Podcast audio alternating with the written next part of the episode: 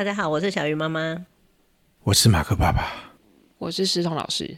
我们就是那个，你到底在看什么？我，我怕他没有开始录，所以所以我很害怕。我刚模仿那个模仿犯的声音，你们都没有感觉啊？怎么没看呢？啊，啥事？那你再模仿一次。我是马克爸爸，这是真相，不是啊？不然是怎样？你平常就这样啊？啊，大家有看吗？谢老师最近看了，对不对？好好看，我觉得还不错。台湾现在剧越拍越好了。我暂时先休息一下。真的，你不觉得看戏就看人生一样啊？对，这么敷衍。啊，只是刚好开场哈。其实已经红两三个礼拜过去了，不止吧？他已经演很久了。对啊，你有点晚追了。现在在追那个什么什么医生呢？车什么属医生呢？车真属，好看呢。我不需要看，都有人一直跟我讲剧情什么的。有人跟你讲，跟自己看不一样啊。剧透。那个演员跟那个主角演的很有意思，我觉得看还是有看的效果。推荐大家去看，因为算是一个蛮轻松的剧，不烧脑，算轻松，而且又好笑又轻松。好，算好剧。不烧脑的，我们先提供了，先准备好。现在要烧脑就对。对，怎么这样？这样人家可能就停了。他说：“哦，妈妈不适合烧脑。”好了，我们最近就是查了一下，就是有一个邓慧文，应该大家都认识，他在推一个课。嗯，然后我就很好奇啊，因为师彤老师说他推了课，我们就立刻查起来。这个课名叫做“自我觉察”，卖的不错哎。嗯嗯。嗯可见现代人就是需要 你干嘛？我们三个都没有买哦。我才我才想说买一下，要不要合买一下？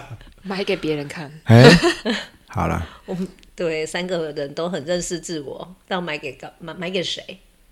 其实不是啊，我觉得这种课哈，如果好的话，真的是可以上了。不过因为你知道吗？我们用太多免费习惯，啊，要钱啊，啊。再想一想啊，可以想一想，代表你有想要买啊。我我可能我很想买，会有一点想买的欲望。我也我也想买那钢铁人的的美集啊。不是这样，我们在讲课程啦。对，一样意思是说，我我们面对很多的课程啊，跟东西都想买，可是都有问题是要买嘛。尤其是你刚刚提到这个字眼很好，自我觉察。就从别人的角度看看，我平常的自我觉察有没有什么更多角度啊？大家还记得之前那个理科太太有一个后来卖的争议的，大家还记得吗？智商笔记。对，他是把他去跟心理智商师智商的一些内容做了整理完以后出来，当然受到一些责难了，因为他毕竟不是相关科系嘛，大家觉得啊，这个要花钱，好好，所以大家对于花钱这件事情有一点不爽了哈。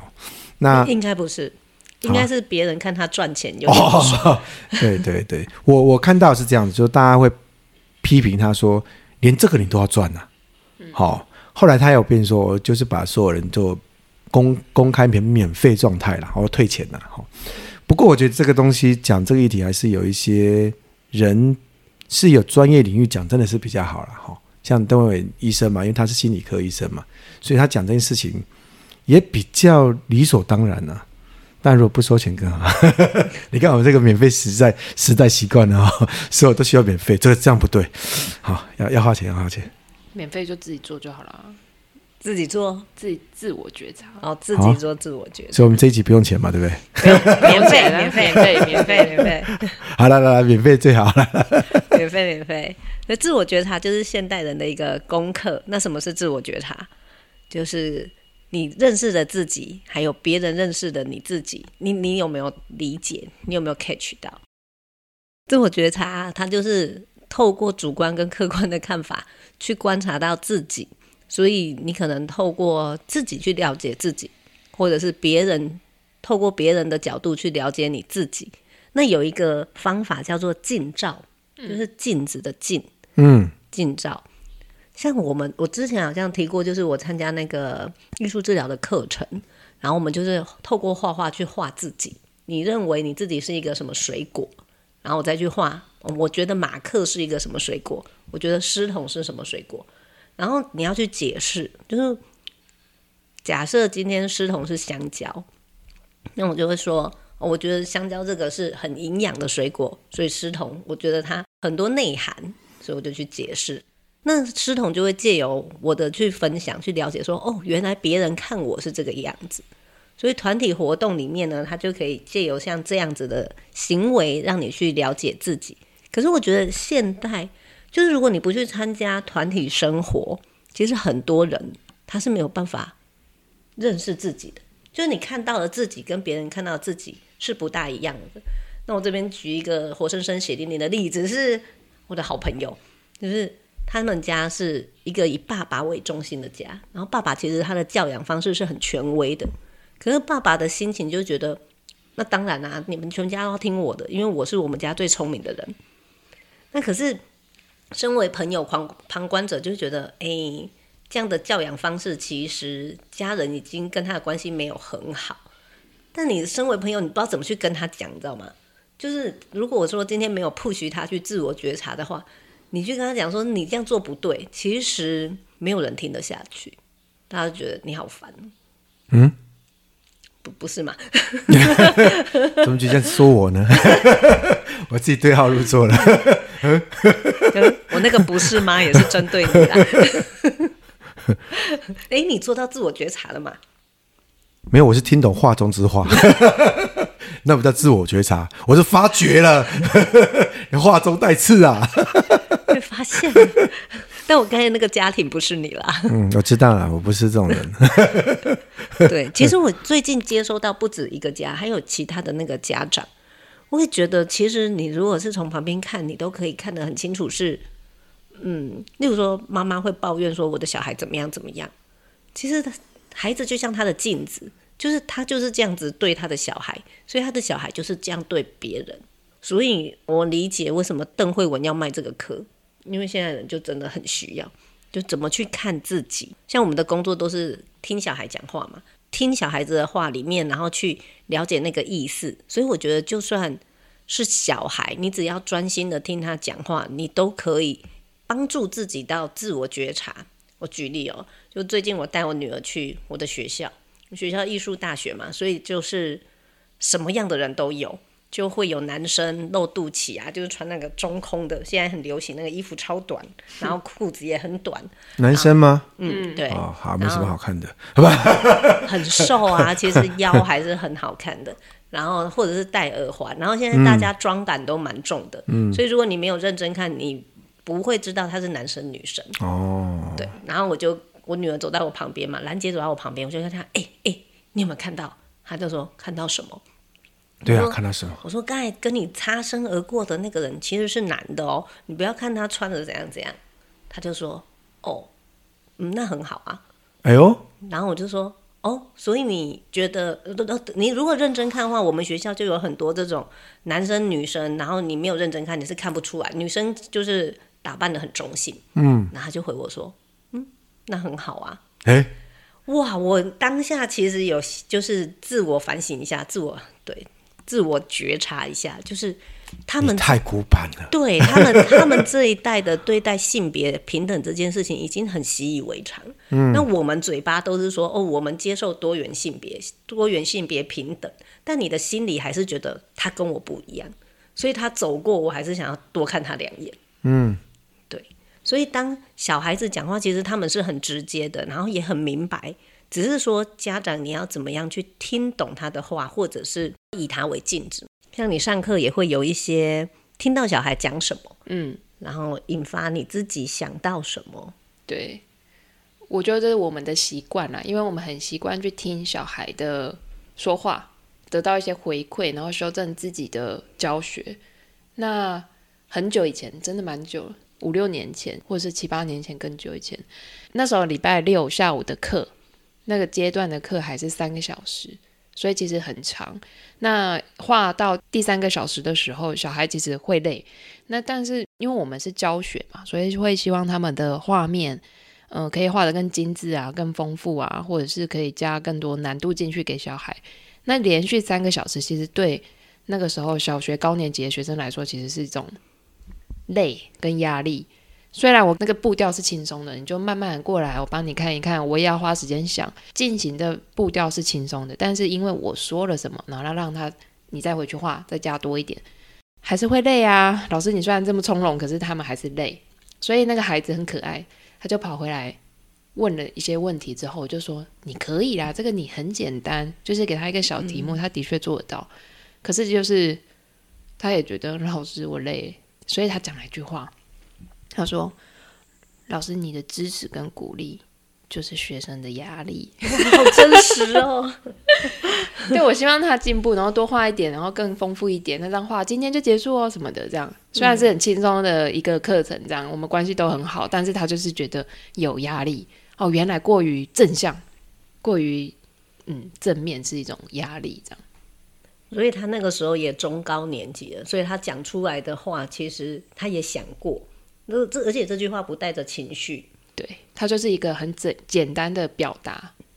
对，因为我一直在强调那个课程是一个很轻松、很自在，我跟学生建立的关系是一个很舒服的，所以其实他来有舒压，我教他们我也有舒压。只是在这样的正向环境里面，过于正向原来是一种压力，难免还是有压力，因为有时间压力嘛。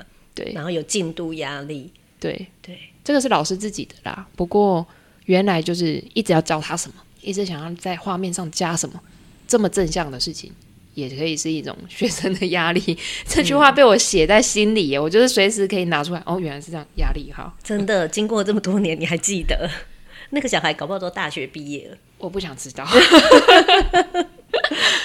真的好久了，而且我还要去查那个小孩到底叫什么名字，我才才记得。可是他讲过的话，我完全记得。对，所以我觉得就是，你看，我觉得小孩或者是朋友好了，他们可能无意中讲的一句话，你有没有让你可以自我觉察？这也不是每一句话我们都必须要去从里面找到养分嘛？不用啊，对。就每一句话都要找到养分，这就是过于正向了，也太累了。对啊，肥料太多了，哦，会咸死。对，对。那我自己的练习是，呃，就是除除了我自我觉察，就是别人的话给我自我觉察之外，我其实，在每天的状态，我也会去觉察一下。例如说，你可能会知道你今天特别累，像我这几天特别累。然后我就会很清楚的跟我的家人说，我生理期，所以你们放我一马。这个谎只有你老公可以猜，放我一马。我女儿现在也都知道啊。他们、oh. 他们虽然老二可能不知道生理期是什么，可是他知道生理期那几天妈妈会很累。对，然后我就会跟他们说，这几天我会需要你们帮我按摩。然后我会需要你帮我分担很多事情，嗯嗯嗯，对，所以就会变成他们也很习惯。然后或者是说自我觉察一些，我现在其实心情很不好，那可能是工作带回来的，我也会跟他们讲，我会跟你们说我今天蛮沮丧的，所以你们不好意思，就是你们讲的笑话我没有笑，嗯，因为我自己心情不好，对，但是你可以把它存起来，你明天再跟我讲，妈妈就可以给你比较多的回馈。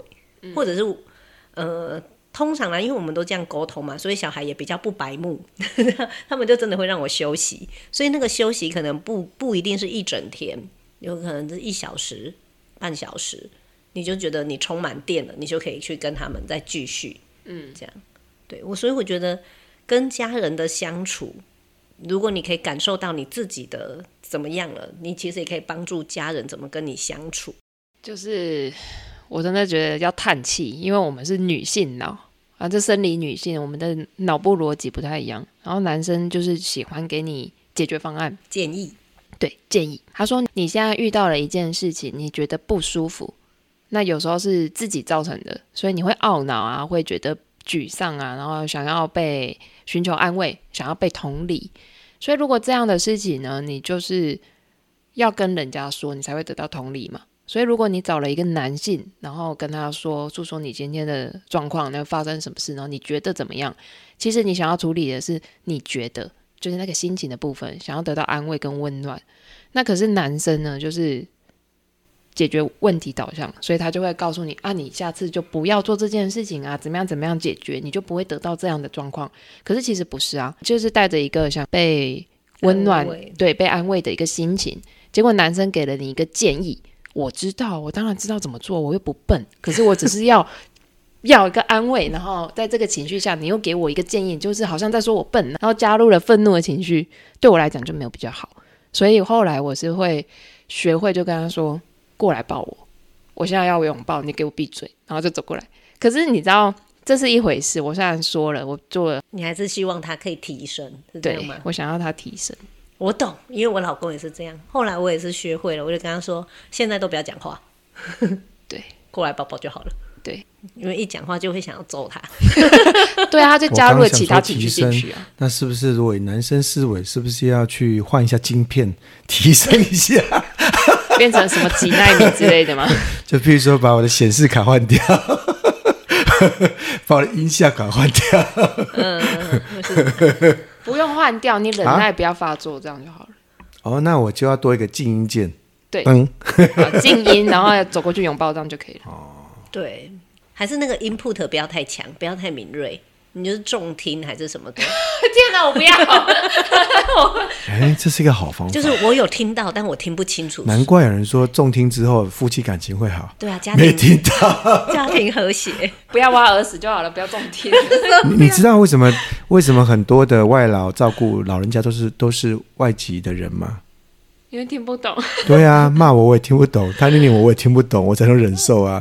如果是一个台湾的欧巴桑、欧丽桑，你知道很会念哦，那个听得懂受不了，你知道吗？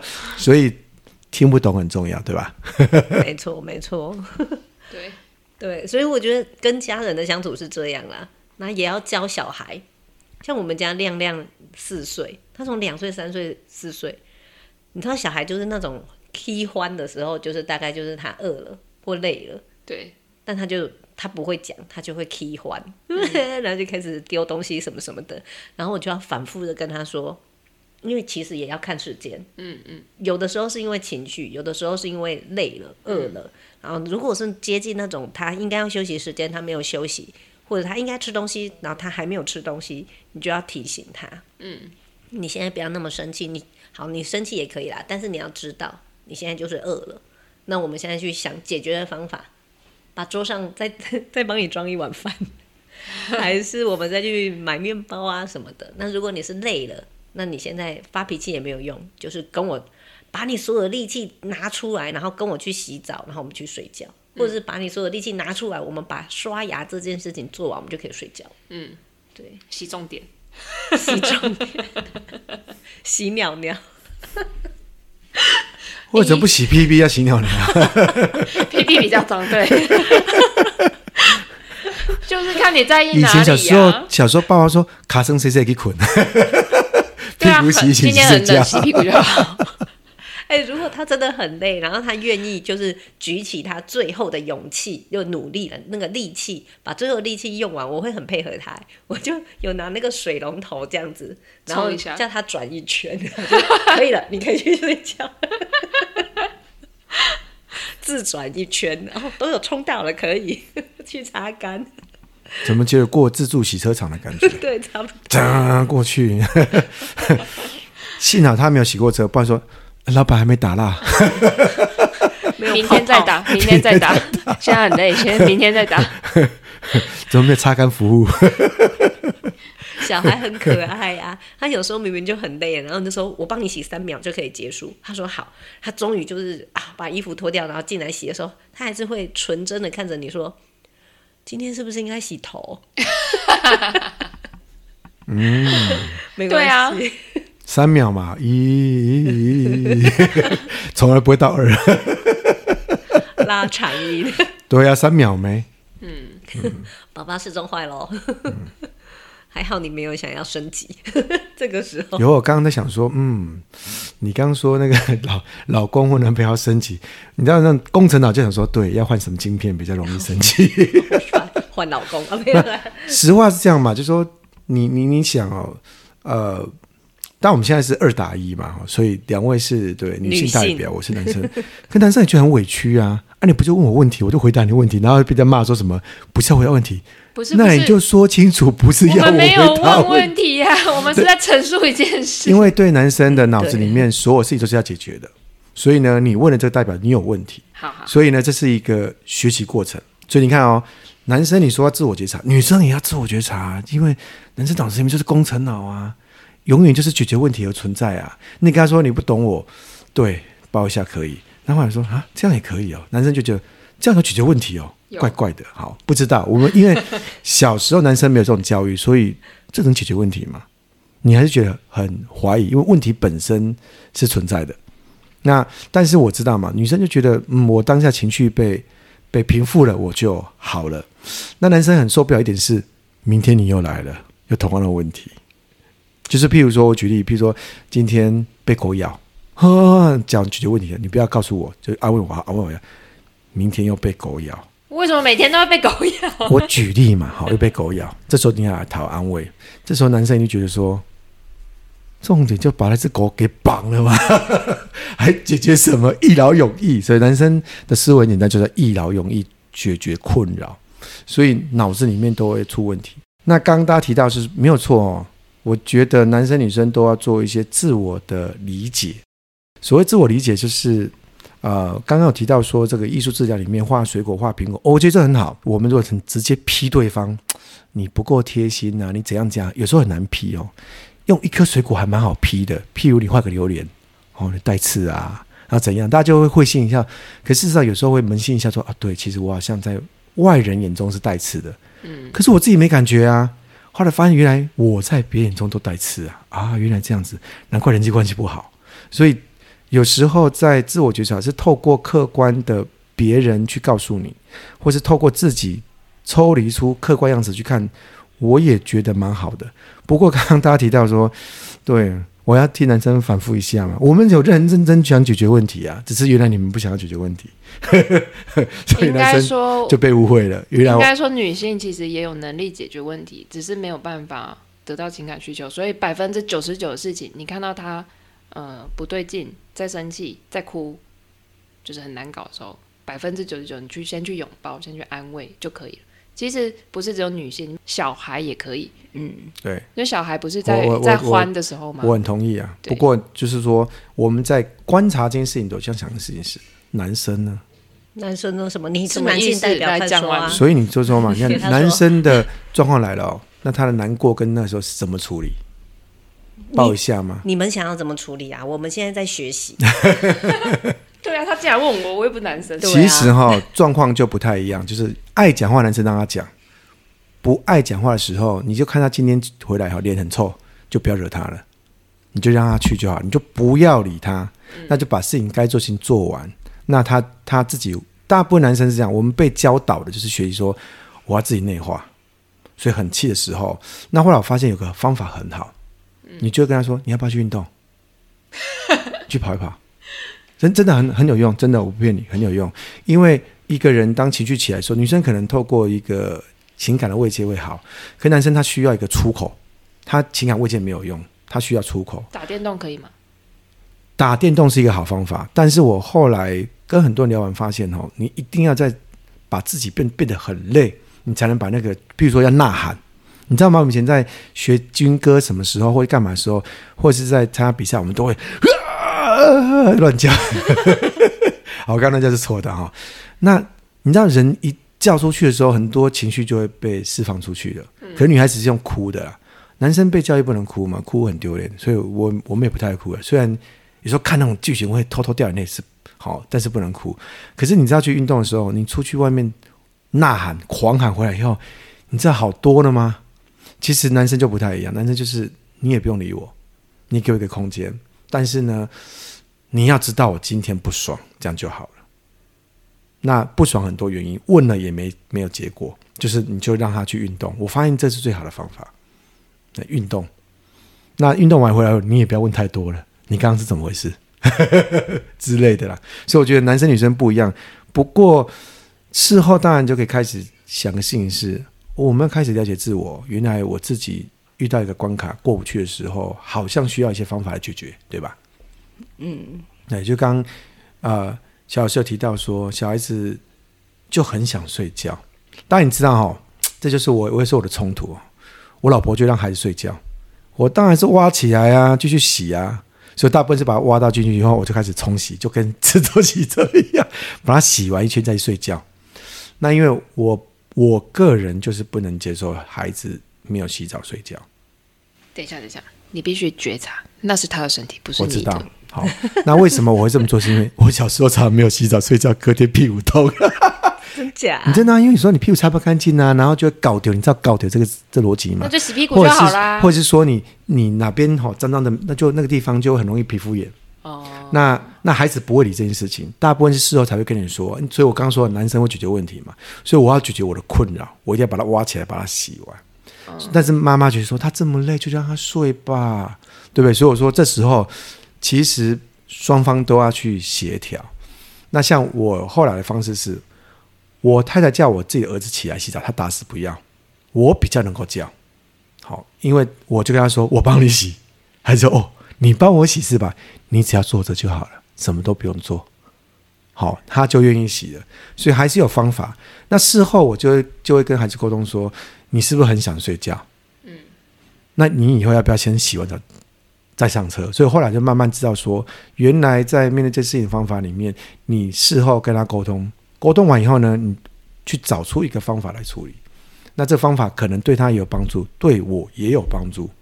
不过，刚刚钱老师提到那个画画事情，觉察是需要靠别人的。我我个人觉得啦，就是自己，我们说自己关起门来自己问哦，有时候很难知道自己的状况。其实有人帮忙是一件。比较轻松的事啊，好的事不不只是轻松，是好的事情，因为自己能看到的面相确实很局限。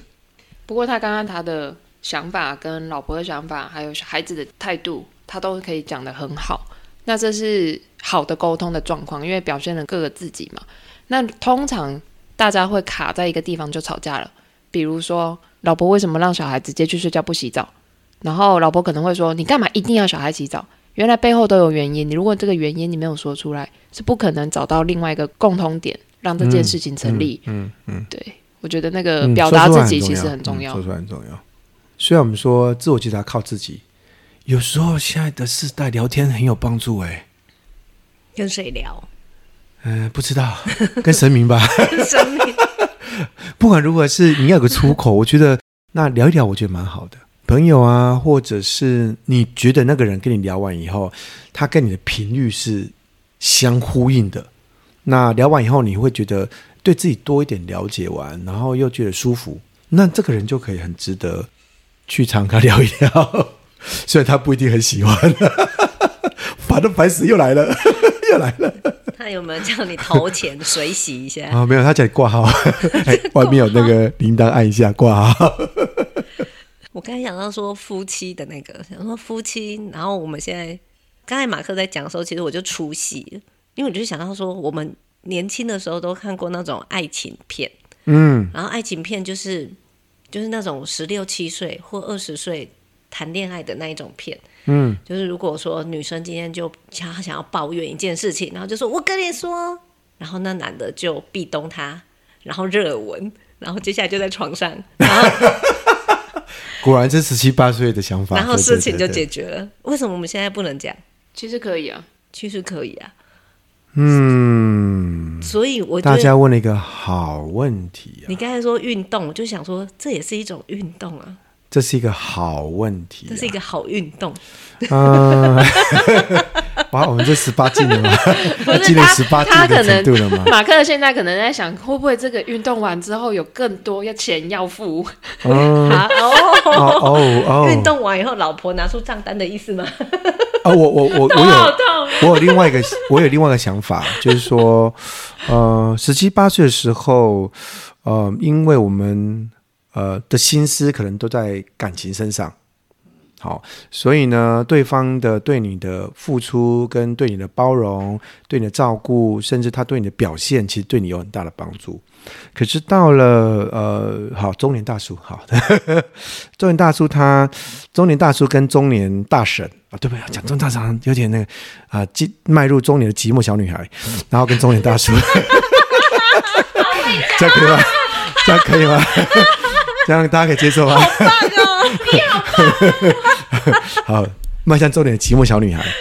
那我们所，这样可以让我们欢呼，真的。